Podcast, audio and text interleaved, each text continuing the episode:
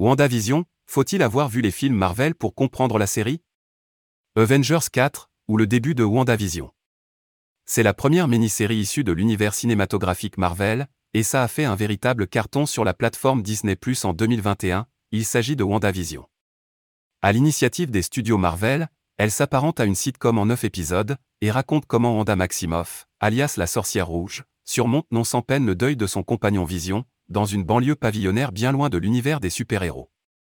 Est-il possible de regarder la série sans avoir vu les films Marvel au préalable? Tout dépend des films en question. S'il n'est pas nécessaire de regarder Black Widow ou encore Iron Man, il faut savoir que l'histoire de WandaVision démarre trois semaines très exactement après les événements figurant dans Avengers, en jam. Il est donc plus que nécessaire de commencer par le visionnage de ce film.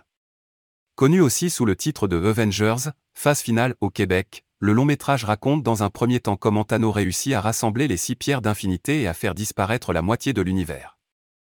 Sans suite, cinq ans plus tard, la vengeance des Avengers. Devenir incollable sur les Avengers. Seulement voilà, tout n'est pas aussi simple. Pour bien comprendre l'univers dont sont issus les personnages de WandaVision, il faut donc regarder Avengers en jam. Cependant, pour visionner ce dernier, faut-il voir les Avengers précédents? C'est là que le problème se corse. Afin de ne pas être complètement largué, et si vous avez le temps, vous pourriez très bien vous faire une semaine binge-watching des 23 films qui précèdent réellement l'histoire. Vous atteindriez alors le niveau expert, et vous comprendriez tout du premier coup.